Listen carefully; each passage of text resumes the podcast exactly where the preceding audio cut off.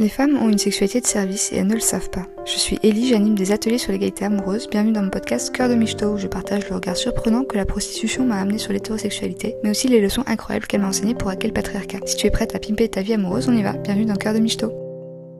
Salut à toi, bienvenue dans cet épisode capsule. Euh, l'épisode capsule, c'est un format court où je choisis mes thèmes avec mes abonnés sur Instagram. Si tu as une question, un sujet qui te tient à cœur, il bah, faut que tu me retrouves sur Insta, cœur de Michto tout attaché pour participer aux suggestions et aux votes. Allez, on y va. Donc la capsule du jour, elle porte sur le sujet de, euh, du travail domestique, et notamment du travail domestique des mecs, euh, avec cette question de comment les dominas arrivent à faire bosser les gars et à faire qu'ils en aient envie. Euh, ce sujet, il vient d'un de mes ateliers de Love, de la, la série d'ateliers pour les nanas en couple, dont le titre est Partage des tâches domestiques, comment le mettre au taf comme une domina. Et cet atelier, apparemment, il vous a vraiment euh, suscité des questions, des interrogations, de la curiosité, parce que c'est un des sujets qui est remonté euh, quand j'ai demandé s'il y avait des, suggestions pour la prochaine euh, capsule, et vous avez voté majoritairement pour ce sujet. Donc on y va. Comment les dominatrices arrivent à faire que les mecs se mettent au ménage? Et en aient envie alors comme tu le sais, euh, comme je l'ai raconté dans mes épisodes Ellie et l'amour, j'ai exercé le travail de,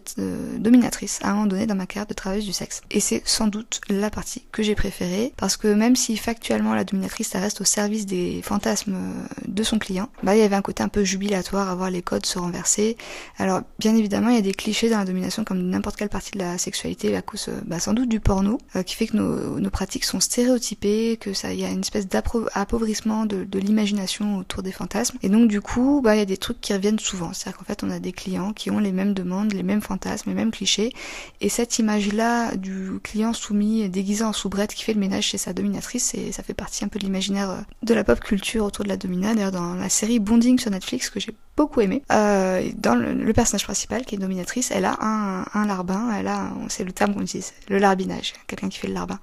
Elle a un majordome, euh, un gars euh, qui fait le ménage chez elle. Et j'ai eu moi-même des clients qui faisaient le ménage et qui me payaient pour, et c'est vraiment quelque chose que je kiffais, de me non seulement en fait ils font un truc qui dans, dans les, normes patriarcales, ils ne font pas. Mais en plus de ça, non seulement ils le font, mais ils payent pour avoir le droit de le faire. Et ça, ça me faisait vraiment kiffer.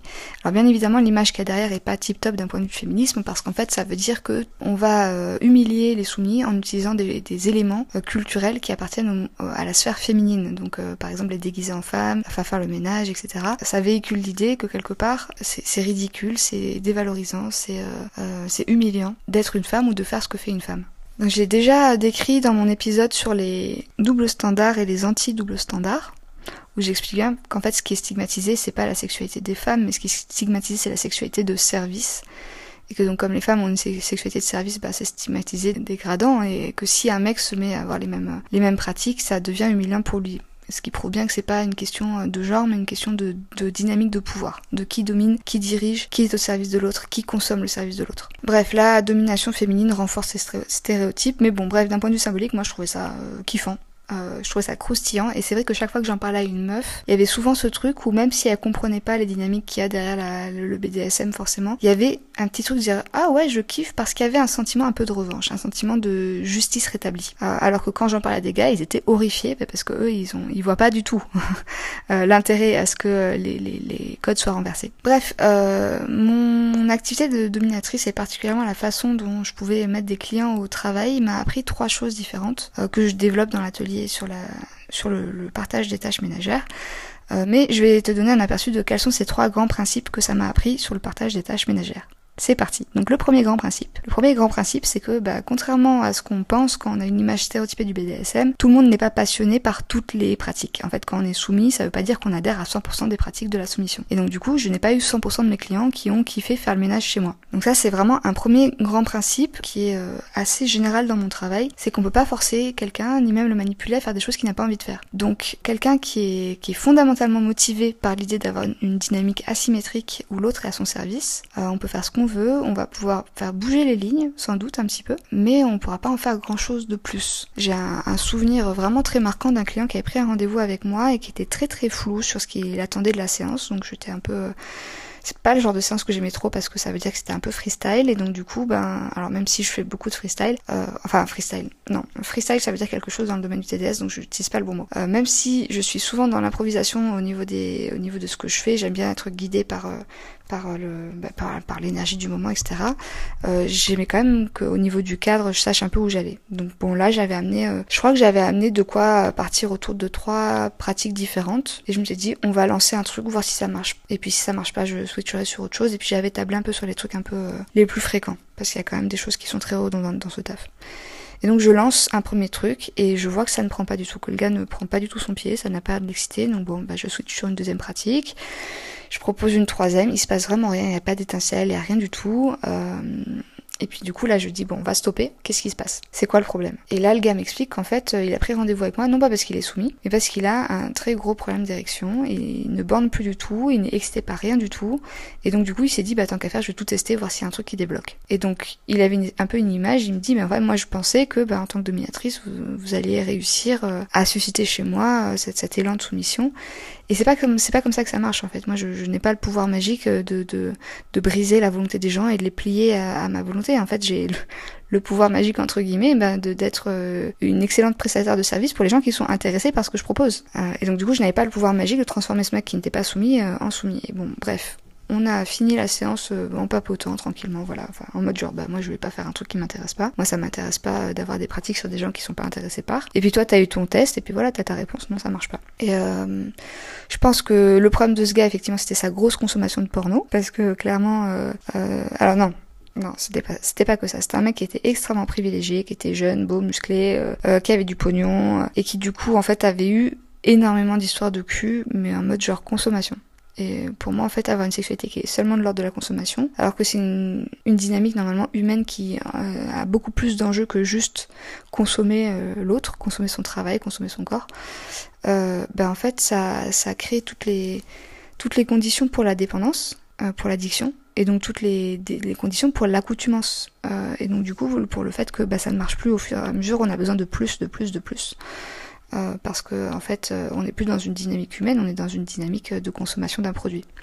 Bref, donc du coup ces problèmes de mecs trop privilégiés qui avaient baisé des meufs euh, sans aucune sans aucune sens de la responsabilité affective, c'était pas mon problème. Franchement, je trouve que c'était bien fait pour lui qu'il en arrive à un stade où il a envie de rien du tout. Mais effectivement, ce truc-là est vraiment super important.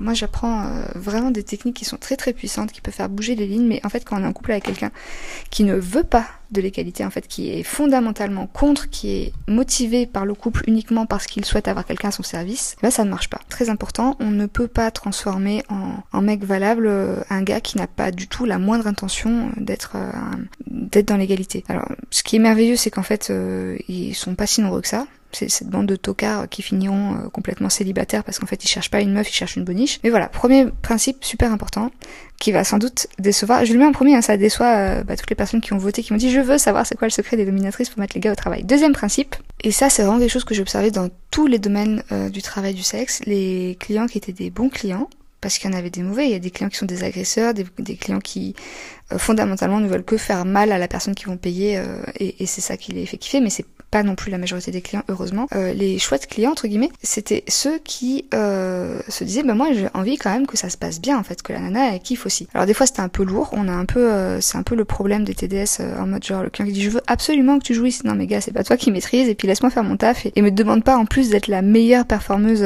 en termes de simulation. Je fais déjà de mon mieux, mais viens pas me saturer avec cette question. Mais bref, ce qui les motivait le plus les clients, c'était quand ils étaient sûrs qu'en fait c'était notre gros kiff. Nous c'était vraiment un outil marketing très puissant de dire ça c'est mon fantasme. C'était notre moyen de ramener euh, les clients vers des pratiques qui nous convenaient à nous et qui partent pas dans tous les sens dans des trucs qu'on n'avait pas envie de faire. Euh, le moyen d'augmenter le prix, euh, c'était le moyen d'augmenter la valeur du truc. C'était de vraiment mettre l'accent de dire ça je kiffe quand tu fais ça je kiffe. Et la majeure partie du temps, en fait, on mitonnait. Bien sûr qu'en fait, on leur disait croire qu'on avait un fantasme sur un truc qui nous est, ouais, juste qui était euh, moins pire que les autres et qui nous permettait d'avoir notre thune. Mais c'est vraiment un truc très important que j'ai appris dans ce type de relation que, qui se transpose complètement dans la relation euh, amoureuse. En retirant la partie simulation, bien évidemment, je n'encourage pas à simuler dans le couple, c'est la pire chose à faire, mais j'encourage énormément à communiquer avec beaucoup de sincérité les choses qui nous font plaisir, les choses qui nous font vibrer, et c'est vraiment un outil très très puissant. Et le dernier point, qui est sans doute le point qui va le plus te plaire, parce que c'est celui qui a le plus de pouvoir d'action sur potentialiser euh, ce que tu as en face de toi, euh, c'est le concept de la distance chaude. Les dominatrices sont des expertes dans l'art de mettre de la distance chaude. C'est-à-dire qu'en fait, quand tu mets de la distance chaude, c'est une distance qui va booster ta valeur perçue et qui va faire que la personne en face a envie de te prouver qu'elle est à la hauteur et qu'elle va faire tout ce qu'il faut pour que tu sois bien. Et c'est un art qui est subtil parce qu'il y a des nanas qui essayent de faire de la domination sans être des dominatrices, qui ne l'ont jamais pratiqué dans la vie privée, du coup, qui connaissent mal les rouages et qui disent ah tiens il y a de l'argent à se faire et qui essaient de copier ce qui est en ligne et ce qu'elles font quand elles copient ce qu'elles voient des autres collègues, c'est qu'elles créent de la distance froide et la distance froide ne fonctionne pas du tout. Donc la distance chaude, la distance froide, la différence c'est euh, l'intention perçue qu'il y a derrière. Quand on prend de la distance avec quelqu'un, ça peut être pour plein de raisons. Et quand on prend une distance qui est une distance qui augmente notre valeur, c'est une distance qui dit je sais quelle est ma valeur et on va rajouter l'élément qui est chaud, qui est de je me mets à distance et c'est à toi de venir vers moi parce que j'adorerais que tu le fasses. Ça, c'est de la distance chaude. Et ce que font les dominatrices, euh, ce qu'on appelle les, les, les wannabe domina ou les, ou les dominettes, qui est un, un, surnom pas très valorisant pour les, pour les nanas qui essayent de faire de la domination rémunérée et qui ne connaissent pas vraiment bien les codes, c'est une distance froide où elles disent je prends la distance parce que je sais ma valeur et je te snob tout, tout un élément de langage de corporel, d'image qui respire cette espèce de froideur qui donne pas envie de venir vers moi. Et donc le problème qu'ont les dominettes, c'est que euh, les seules personnes qui viennent jusqu'à elles, c'est des gens qui sont très nocifs, qui sont très déséquilibrés, euh, qui sont soit dans l'autodestruction, soit dans la destruction. Et donc du coup, c'est des nanas qui se retrouvent beaucoup plus agressées euh, en séance, euh, beaucoup moins bien payées, qui galèrent, qui, qui comprennent pas pourquoi ça marche pas, mais parce qu'elles mettent de la distance froide au lieu de mettre de la distance chaude. Donc je vais donner un exemple de comment est-ce que j'ai mis au ménage un client qui me proposait plein d'autres trucs qui m'intéressaient pas. Donc j'ai mis un max de distance euh, chaude par rapport à ce truc-là, par rapport à la question du ménage. Donc en fait ce que je lui ai dit, et quelque chose qui était réellement vrai, c'était euh, les soumis ne rentrent pas chez moi. N'importe qui ne rentre pas chez moi, je ne donne pas ma confiance à n'importe qui, et tu es le genre de personne à qui je pourrais accorder cette confiance. Comme tu l'as mérité, je vais te donner l'immense honneur d'avoir une séance de larbinage chez moi. Et c'est vrai, c'était pas quelque chose que j'accordais à n'importe qui. Euh, donc c'était pas quelque part c'était totalement vrai, c'était pas un mensonge, mais ça a créé une distance qui était chaude, en mode genre j'ai de la valeur, je sais la valeur que j'ai, et faire le ménage chez moi, je vais augmenter la distance qu'il y a avec ça, qui est que ça se mérite, que c'est pas quelque chose que tout le monde mérite.